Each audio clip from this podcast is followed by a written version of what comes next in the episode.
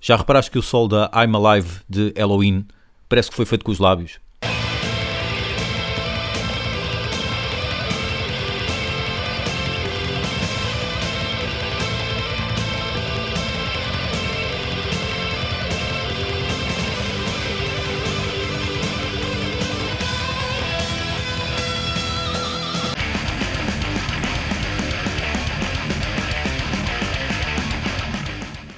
Queremos aqui reforçar uh, a pessoas que provavelmente, que talvez, às vezes, por alguma consequência, não saibam que nós temos página no Patreon.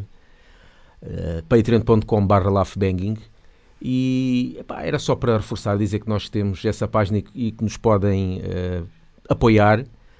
Um, que para quem não sabe, aqui, aquilo é simples, né?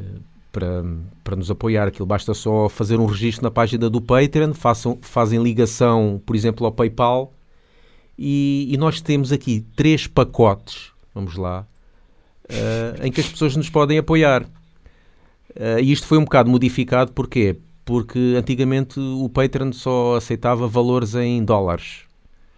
Agora nós já podemos dizer que temos isto aqui em euros. Pronto, uhum. fica mais fácil. Temos aqui três pacotes, e nós tínhamos antes quatro pacotes. Agora temos três pacotes para simplificar. Temos o pacote de 1 um euro, em que a pessoa se for um, apoiante de 1 um euro por mês, ouve, ouve os episódios mais cedo, portanto... E, e houve episódios fazer... só para patronos?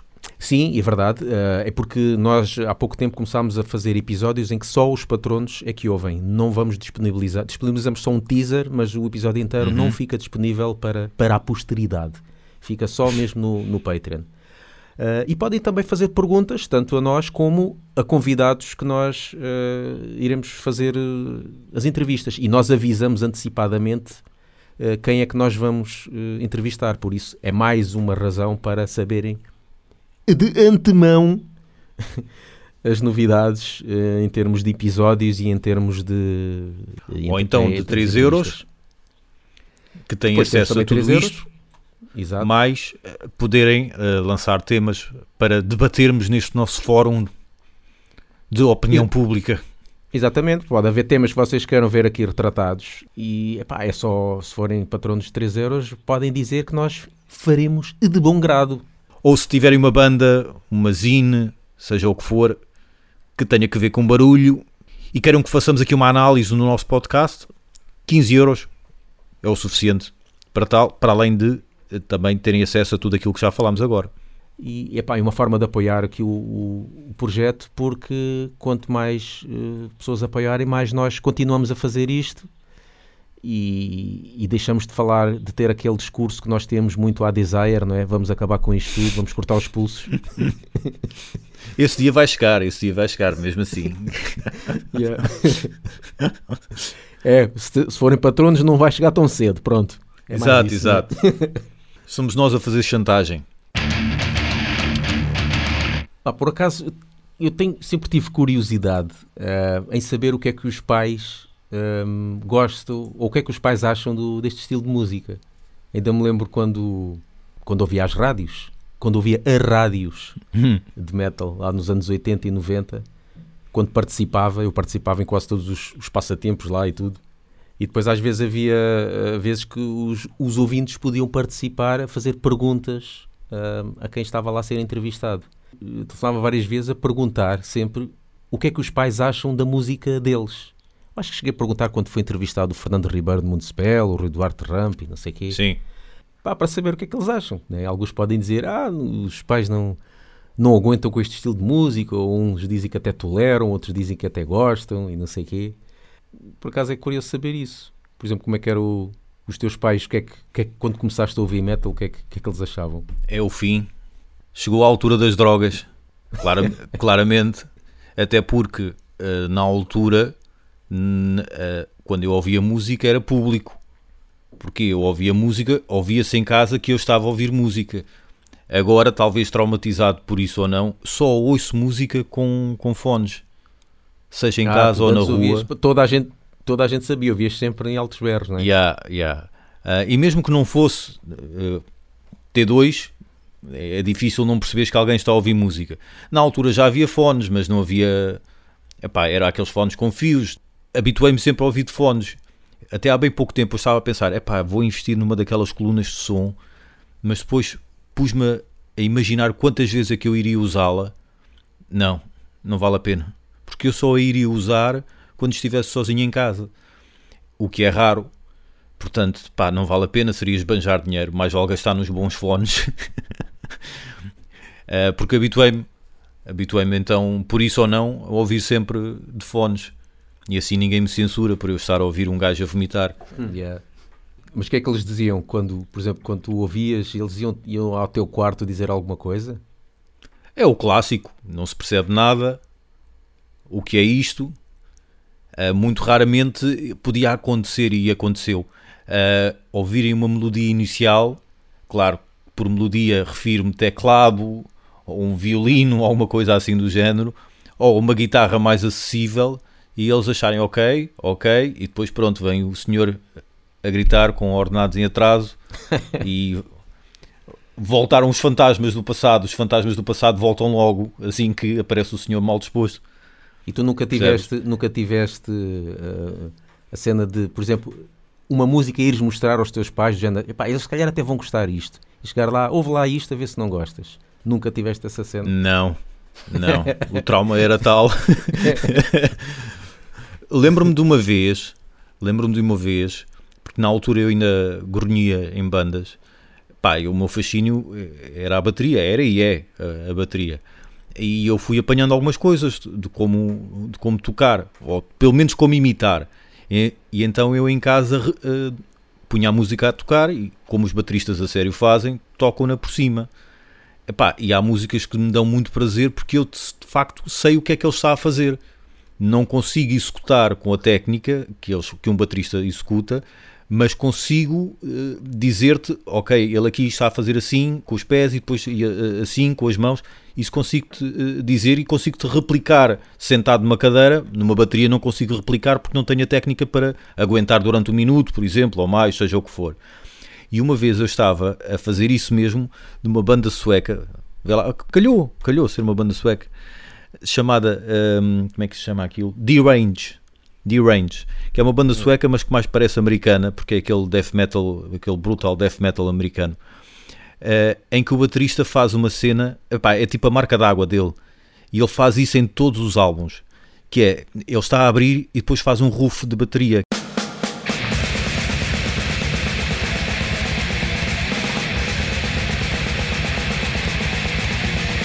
Às vezes até enjoa porque é tão, é tão previsível yeah percebes? É tão previsível, até, até pode chegar a enjoar, mas eu achava graça àquilo porque eu, não percebendo música, conseguia fazer aquilo, percebes?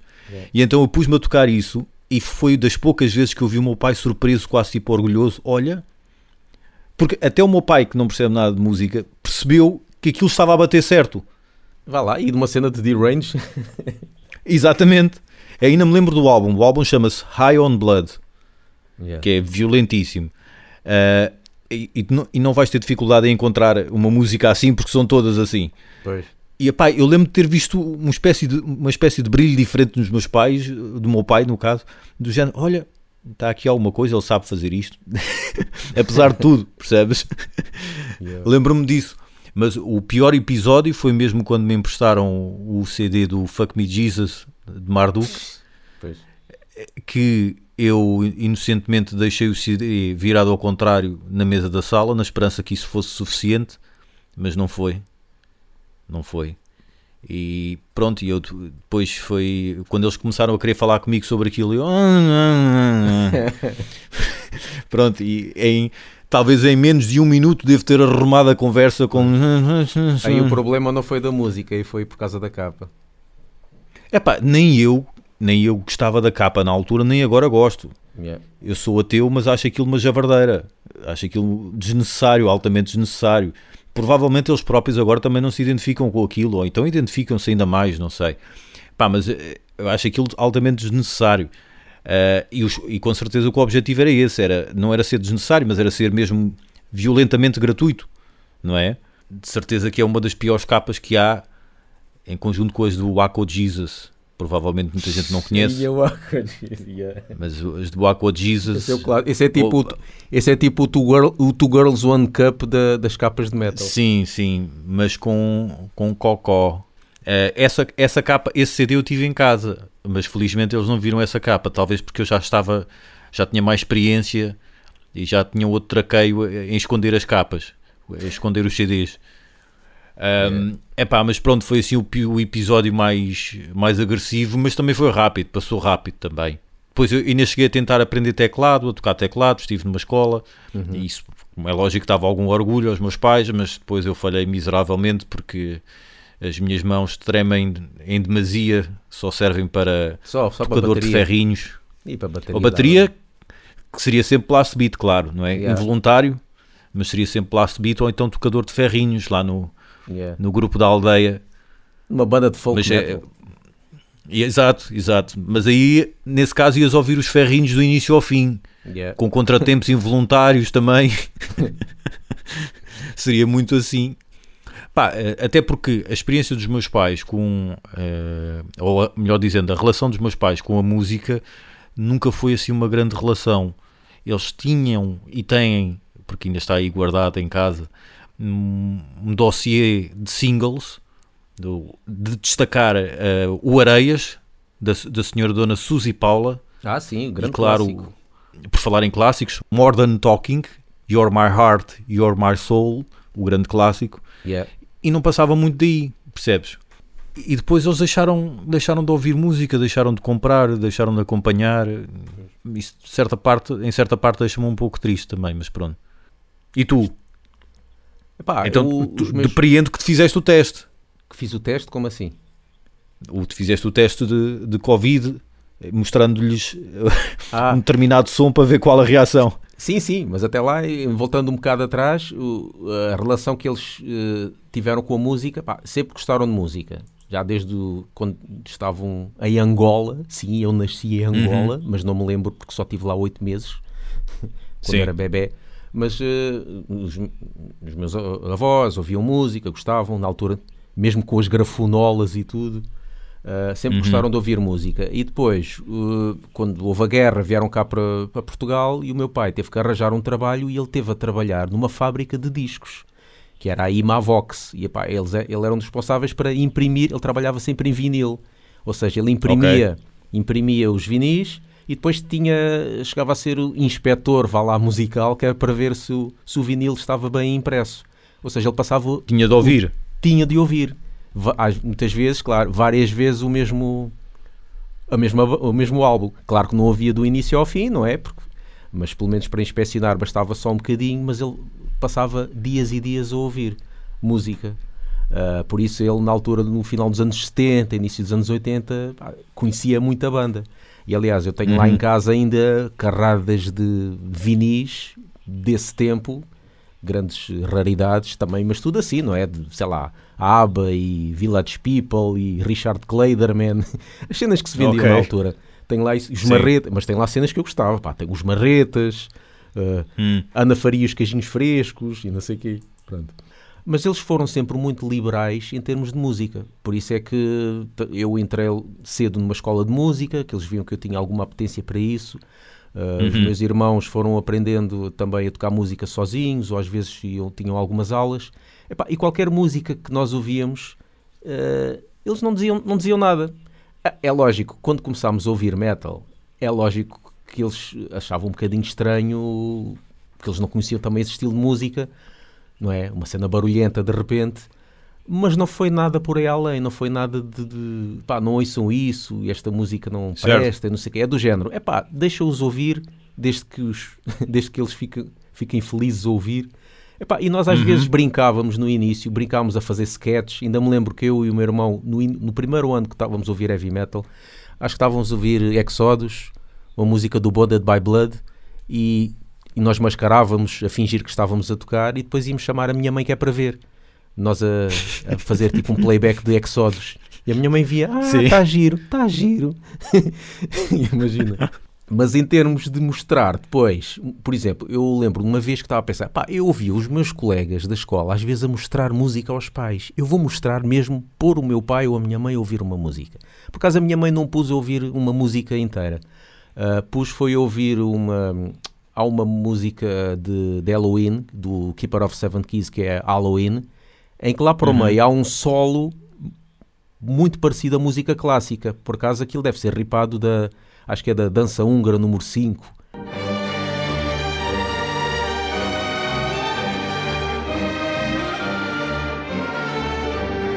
E tem lá um solo okay. que parece mesmo essa cena.